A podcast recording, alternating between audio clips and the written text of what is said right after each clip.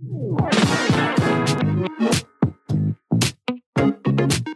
家好，这是米走大学的 p a r k e t 节目《米走大学》，我是周洋，我是周周。好，这是有没有种啊？第十四集啊，十八禁节目了啊，请十八岁以下左转出去啊。那当然了。啊，这个我们十八禁节目啊，我们啊，这个观众会不会误以为我们都只讨论色情啊？不太对劲 啊！我们现在要开始讨论一些其他的，也是十八禁的主题了。那我们今天设定的是恐怖情人这个主题了啊。那这边有一个新闻呢，非常近期的新闻啊，就是啊，它是一个电线勒晕囚禁女友的哈，这个啊，这个社会案件啊哈，地点是在嘉义县啊，有一个采茶的工头。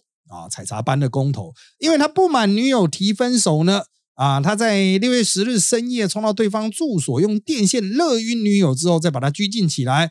过程中呢，女友不停的求饶，男子不予理会，直到女友发现他啊，男方出门购物啊，啊，赶紧跑上男这个男方的父亲求救啊，好，这个父亲大义灭亲，报警抓人。那这个男子呢，哎。啊，也绕跑了啊！虽然只是出门买东西啊，但后来发现状况不对，开始绕跑，逃亡四天之后被警方逮捕。那警方注意哈，就检方的这个起诉他的罪行是杀人未遂哦，杀人未遂就不只是那种妨碍自由的那一个啊，就控制人身的哈啊。那当然了，法院就直接生押，因为杀人。啊，那当然不是说涉犯重罪就一定押了，但是检方会觉得说这个家伙放到外面可能会出什么状况，好不容易才抓到，而且有逃亡之不是串证之余，逃亡事实。那这个警方大动作到男子家中搜证了，哈，就发现了一些相关证据，包括用电线勒晕对方拘禁起来啦等等的哈。那原来的状况是啊，他深夜喝酒之后闯入女友住处的二楼的卧室，所以还入侵住宅。啊！我靠！啊，然后还有用电线缠到对方脖子，这应该就是杀人未遂的这个主要的部分。缠到对方昏了，然后再载到汽车旅馆拘禁，然后又再把他改载到老家拘禁。那这个男子的爸爸说了，哈，就是这个也不是男子爸爸，就是男子的爸爸去报警啊。所以其实男子爸爸应该是可以脱罪，因为他要把他放在老家。嗯啊，所以男子爸爸可能原来是共犯。但是因为男子爸爸这个有去报警，嗯啊，所以就应该是可以相对比较没有刑责啊。好，那男子本身呢啊，他的供词是不满女友时常跟别人暧昧，加上被分手啊，所以就用电线勒女友脖子了。但是他的辩词是说，我只是为了吓吓对方啊啊，那这个。也太小看司法机构的智力了哈！吓吓对方没有这样啊，吓吓对方是这种哇，在你后面突然那样子叫一下，这叫吓吓对方了啊！那个因为用这个电线去惹人是会死的嗯，所以他就是这个用杀人未遂啊啊，而且他有湮灭证据的嫌疑啦，有逃亡的算真的事实啦哈，这个情境当然是这个严重超过一般分手后的正常沟通。哦，一方分手就一般分手也没有法律也不会禁止你去沟通啊，哈，但是靠腰这显然不是沟通啊，啊，这他妈的就是就是你搞不搞得清楚状况啊？你是不是白白痴啊？哈，好，那当然了，这个新闻大概的概要就是这样子啊。不过恐怖这个情人的状况，其实在台湾哈还蛮常见的。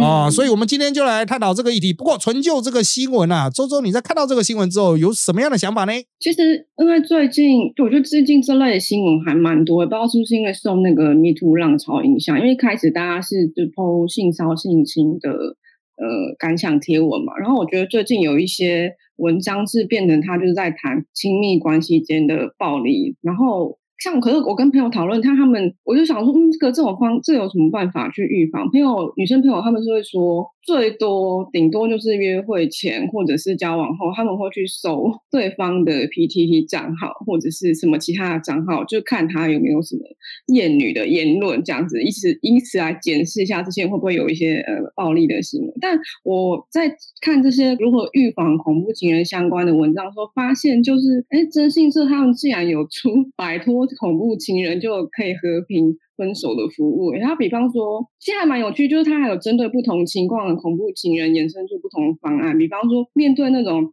很爱情绪勒索，然后精神虐待的对象啊，喜欢就讲说，哎，我为你付出了多少多少，巴拉巴拉。然后他们这一次就说，他们就会故意制造一些情境，让对方劈腿，然后。有暧昧空间，就是让对方是有错在先的，这样他就没办法名正言顺勒索。而且我觉得他们其实还蛮用心，他们就是还有在文宣宣导说，其实，在台湾的家事法里面是有恐怖情人条款，就比方说你要是遭受到肉体或精神上的那种不法侵害，就你个人是可以去申请保护令的，就算你不是住在一起，呃，没有结婚也是可以申请。可是我就想问老师说，你自己在学生时期，或是你出社会走跳，你自己或旁边人是有遇过恐怖情人的吗？就这个到底有什么办法可以预防？有没有什么雷达可以很快辨识的出某些人是真的他妈超有问题的？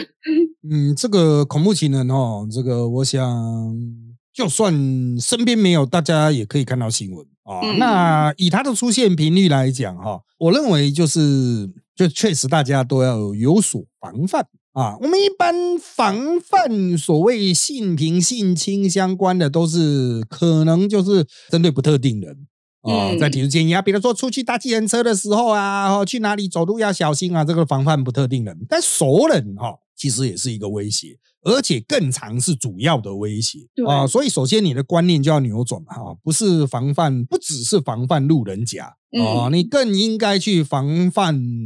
熟人啊，所以第一个先决条件就是防人之心不可无啊，防人之心不可无。讲到这个，我可以先岔题一下啊。总是讲这种议题，总是会有这个大家都想恐怖情人以男性为主，其实也不是啊，女性有，但是啊，男性是社会主要威胁这一点应该带无疑义了。哦，这主要威胁来自男性，所以我这个完全是岔题哦。当很多男的哈在跟我吵说，哎，现在台湾是不是女权过剩了？我就反问各位一个问题啊，你各位男性。在晚上十一点以后出门买东西做什么事情？是否曾经考虑过啊？干我这样出去会被性侵害？应该从来没有吧？啊，应该是所有的男性从来没有。谁会说我现在十二点我去随便买个东西，说我可能会被强暴？不太可能吧？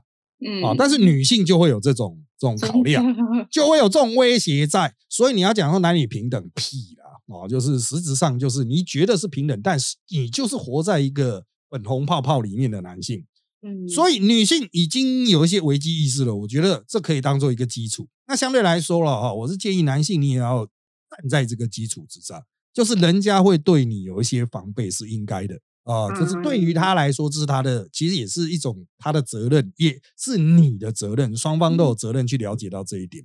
啊，防人之心不可无，大家先建立起来。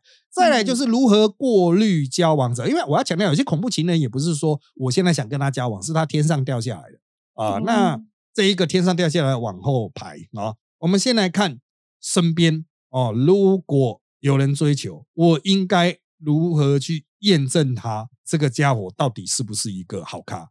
对，对。那很多女孩子会寻求女性的意见，哎，说这个男人怎么样哈？我个人认为，这其实就会造成一种偏误。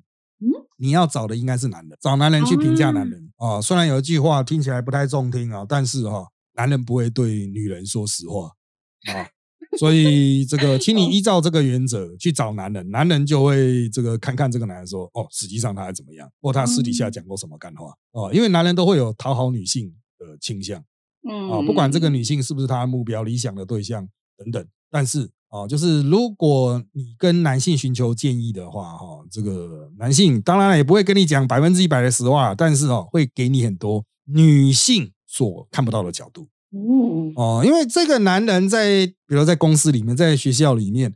他出现在女性的前面的形象，跟出现在男性前面的纯男性环境的形象是不一样的。嗯啊，所以观察一个男性，还是以男性的角度啊，作为一个很重要的辅助参考点啊。那当然，你说要去 Google 他过去有什么言行啊？随着我们各自保护越来越严密，也不太容易 Google 出来啊。这一点非常的遗憾啊。所以还是请你去问他身边人对他的口碑啊。那如果身边的男性对于这个人的行事颇有意见的话，我个人认为啊。特别小心啊，特别小心。那如果所有男性都称赞你，不代表他就是 very good 啊，啊，就是啊，所有男性也可能有一些隐瞒的嘛，啊，这就是说帮他留点面子吧啊，哦所以就是如果其他男性说这家伙不行，那干他妈的真的就是不行 啊。但如果所有其他男性都觉得是行，保留到进阶到第三阶段，我们第一阶段防人之心不可无，第二参考这个你的对象的同性别的意见。如果你是一个男的，你说哎，我这个女的会不会是恐怖情人？一样啊，去问其他的女性啊。嗯啊，这同样的道理。然后过了这个第二个阶段之后，再来是第三个阶段。第三个阶段啊，就是你要去观察他的这个对于一些无关自身利益事件的表态哦，就这个人的价值观是不是你能够接受？因为如果是两个人共同会相处的世界，比如说这家店好不好吃啊什么的，哦，那也许可能大家都会有一些共同的脉络嘛，你可能就会有同温层效应。可是当他跨出同温层去评论一些事情的时候，比如说你发现他意外对有些事情态度很激烈哦啊，就是不管是政治啦、新闻啦，甚至是电玩啦，你突然察觉到一丝怪怪的地方啊，可能有暴力的气息，可能有纠缠的气息，可能有疯狂的气息啊，相 信你的直觉啊，嗯那就是可能有问题，那就是他没有掩盖好所丢出来的一丝线索。嗯啊、所以还是要这个稍微小心啊。就算你可能发现说，哎，他怎么？啊我们过去是有检测反社会人格的一个方法，就是他会不会去欺负跟人类长得很像的小动物啊虐啊虐嗯啊、对，就是包括青蛙哦，这个啊、因为青蛙的人脸正面看跟人脸很像，青蛙的脸哦正面看跟人脸很像啊、哦就。是一般人可能就甚至有人会害怕青蛙，嗯哦，可是有人敢去那种攻击这一种跟人脸很像的哈，哦，这种可能就我们过去讲的可能有反社会的可能性啦，不代表说嗯哇这个人打青蛙他坏人。啊，不是啦，啊，这个这个也没有那么直接，但是你就可以去注意这种小细节。那当然有人说，哦哎，可他打蟑螂，他妈的蟑螂跟人脸长得像在哪里呀？他妈你是有智障吗？啊，不一样。啊，，对啊，这个蟑螂长得差太多了吧？啊，这个其实跟人类的大脑机制有关啊，就同情心呐，啊，投射，就是他会觉得说那好像是人，所以他不敢去碰它或接触它嗯这样子啊。所以呃，我觉得就是这三关基本要过。那三关之后呢，还是碰到恐怖情人怎么办哈？真的像那个侦探的哈，就是那些征信社提供这种服务，就代表说干确实有市场。嗯。哦，就是他已经可以成为一个 business，就大家都搞不定嘛，就是有个变态在那边对。啊，那就是他用的战术，其实也是你可以思考，那你能不能去制造类似的战术，像说，哎，让他制造一个劈腿的事实啦，或者是其实有一些征信社应该是找黑道去恐吓，就我知道就我知道的个案。嗯哦，那嗯，我长期看下来哈、嗯。这些家伙应该绝大多数采取的形式应该不是实体，就是我们现在讲的情绪勒索为主，因为讯息系统真的太方便了啊，就是大家都是不断用讯息去查情啊啊，然后就说不断传讯息去干扰对方的正常生活啊，影响对方的情绪啦，这种都是所谓情绪勒索的范围，那其实也是一种骚扰，啊，对。跟踪骚扰。那像这一种哈，哦，因为他听不懂人话，所以 哦，这个你要讲找黑道是不是比较有用？但一般人也找不到黑道啊。啊，对对啊，那征信社大家可能就是一扇门这样子，因为征信社其实它很多都是靠这个这个最快，你要找黑道去跟他说高要诶，基本上诺啊 啊，他这样他才会说。但是找黑道有用这件事情，代表说你必须要有一个强制力介入。对哦，那很多人之所以不找一个强制力介入的话，因为公权力的确比较难以启动啊。警察取得保护令，那也要就是有事实，警察会噼噼啪啪跑来嘛。啊、那嗯一般的状况下就是寻求你有人、其他有人的协助去把这个人干掉。但是为什么大家之所以不把这个人干掉呢？就是因为情绪勒索的一个环节就是人际的关系的链接啊、啊你无法割舍这个人际关系嘛。啊、嗯就是他可能是职场同事啊什么的哈、就是他一定会出现啊，固定会出现。这个时候就嗯需要群体力量，比如说就是有其他人就当说就是干最好识相一点，不要再出现了，我看你很不爽啊、就是缺一个人去很明确的讲说我看你很不爽。但是大家又会碰到另外一个问题，可是如果这个人有暴力倾向呢？哇，到了这个就真的是最高级了。啊，这真的，我们一般就是虽然都说以暴制暴了，但原则上国家还是有合法暴力的嘛。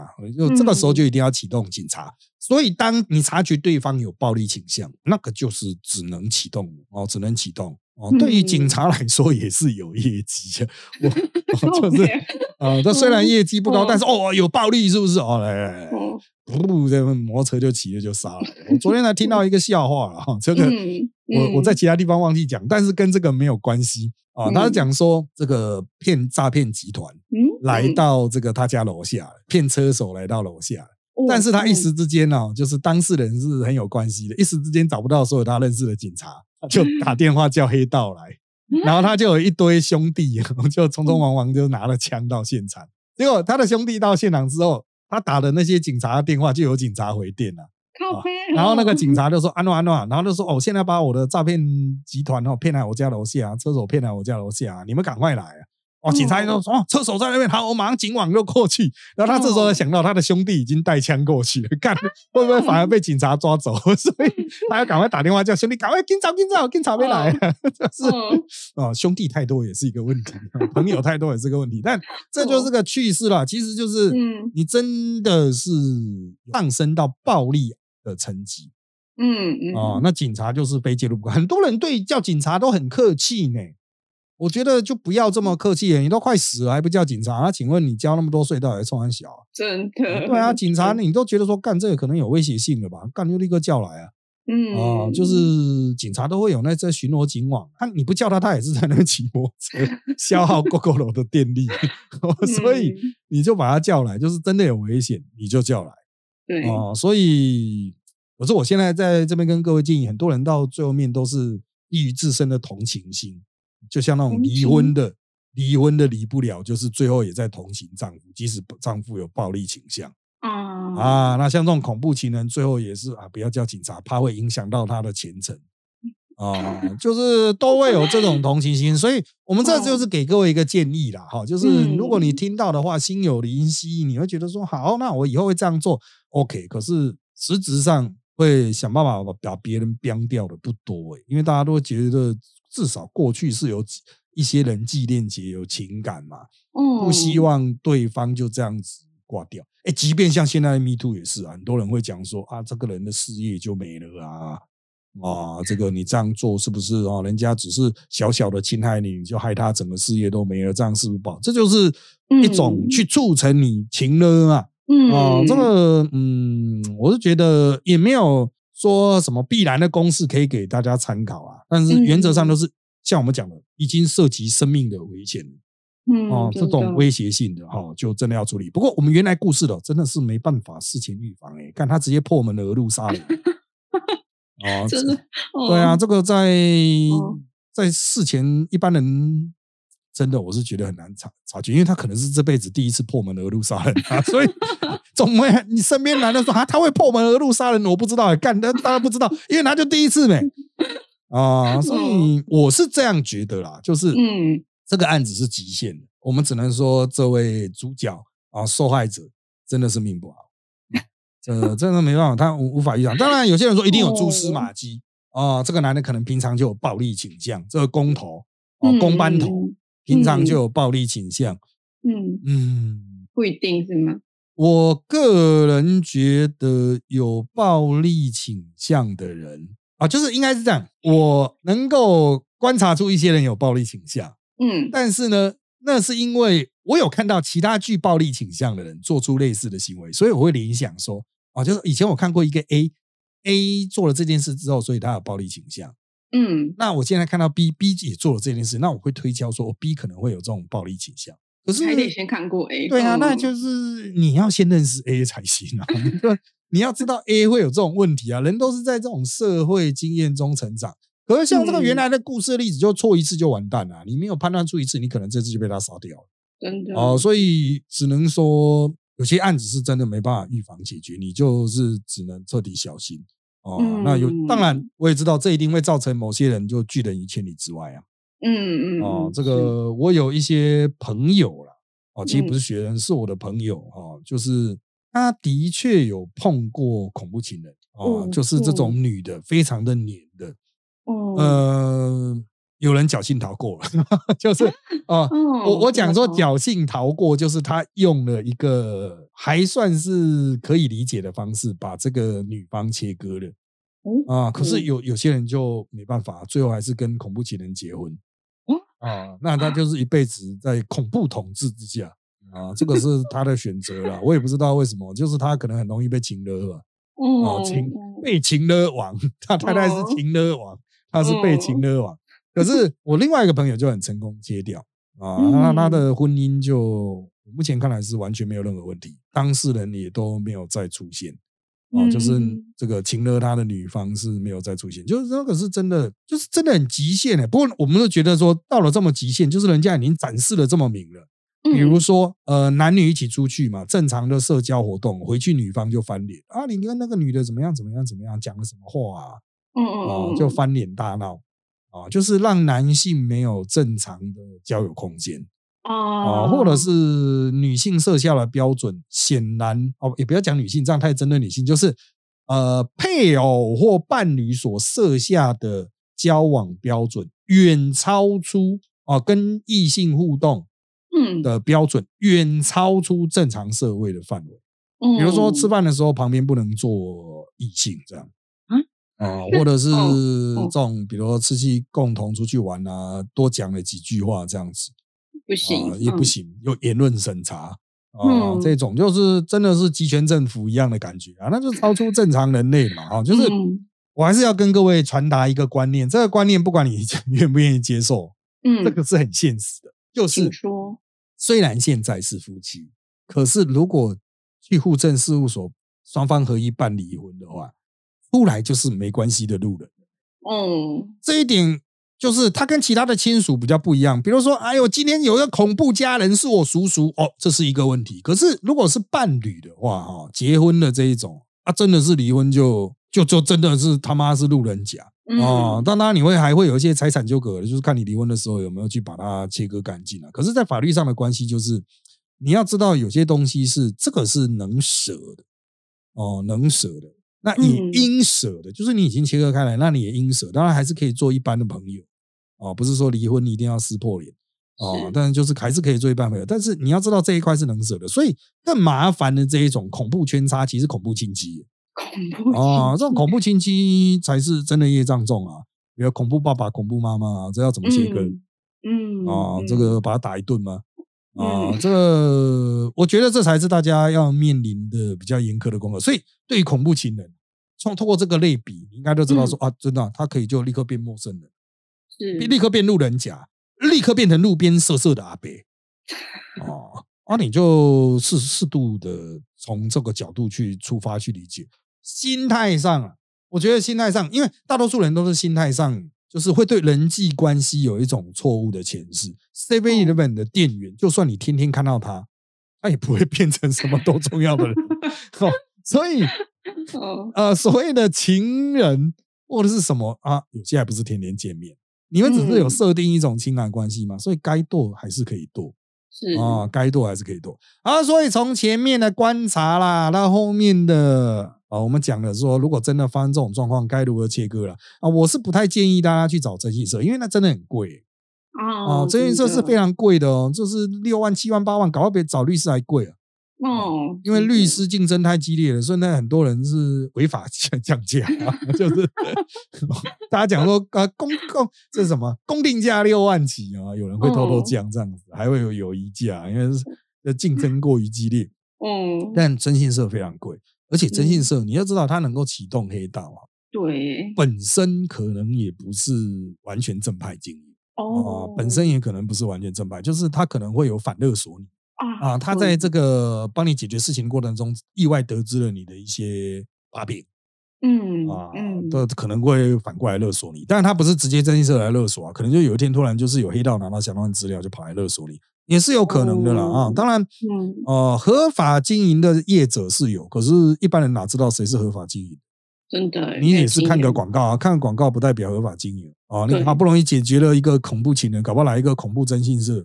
感觉很像九把刀的小说，对对，演个没完哦。所以啊，其实这种问题很复杂了哈。我们这样一路讲下来哈，这个讲的都是很空泛的例子。为什么呢？因为我身边确实是有真实的例子哦。可是你讲真实意思，说全部的，包括我的朋友，啊干，你就讲谁啊，谁的老婆啊，你就讲谁的先生，嗯哦，这样子。那我们只能奉劝大家，这个自己先做好，嗯，自己先不要当个恐怖的人，好不好？啊，自己先不要当个恐怖人，不要老是感觉别人欠你、亏欠你，能舍能得啦，你先舍再得了。啊，没有说什么，就是哇，人家亏欠我，我一定要跟他要了哦。那亏人家亏欠你，那是他的业障啊，就是一定会有人有报复心态，就是呃很多的这一种啊，这种叫做恐怖情人啊、跟踪狂啊，他都会觉得是对方欠他。嗯，哦，不管这个理解是不是正确，就像这个原来案子的这个，他的说法是不满女友时常跟别人暧昧嘛。哦，所以他就觉得女方亏欠他嘛。对，哦，那这种心态，觉得别人亏欠我的心态，其实每个人都有。嗯，哦，那就是其实也许是很小的冤仇啊，啊，然后就是或是根本也是你理解错误啊，本来这就是人家自由交往啊，因为你就算是结婚，也都可以离婚的。哦，所以在这种自由交往的状况下，也没有说什么他跟别人那也没什么，因为人家随时可以把你换掉啊。啊，那个是他的个人道德问题，不代表你就会产生相对应的权利，因为我们中华民国宪法并没有保障恋爱权，就是没有 没有宪法及各种法律没有规定恋爱人的义务这样子哦，你有什么义务要满足他什么什么每周约会几次没有啊？嗯啊，所以真的哦，就是不要自己去轻易设下，不要低，不要自己去创造啊这种权利责任观念。嗯啊，再就是呃，这种充分的沟通，表现出宽大的精神啊。虽然有时候人家会嘲笑你啊，你被戴绿帽了，怎么样哈？啊，那又怎么样？啊，那又怎么样？重点是呃，这个如何去诠释人际关系，是自我往上提升的关键。你老是觉得别人亏欠你，不会让你得到更多。哦，应该这样讲啦，就是觉得说啊，他在感情中亏欠我啊，他都没有对我好啊，他都没有送我礼物啊，让你得到礼物了呢。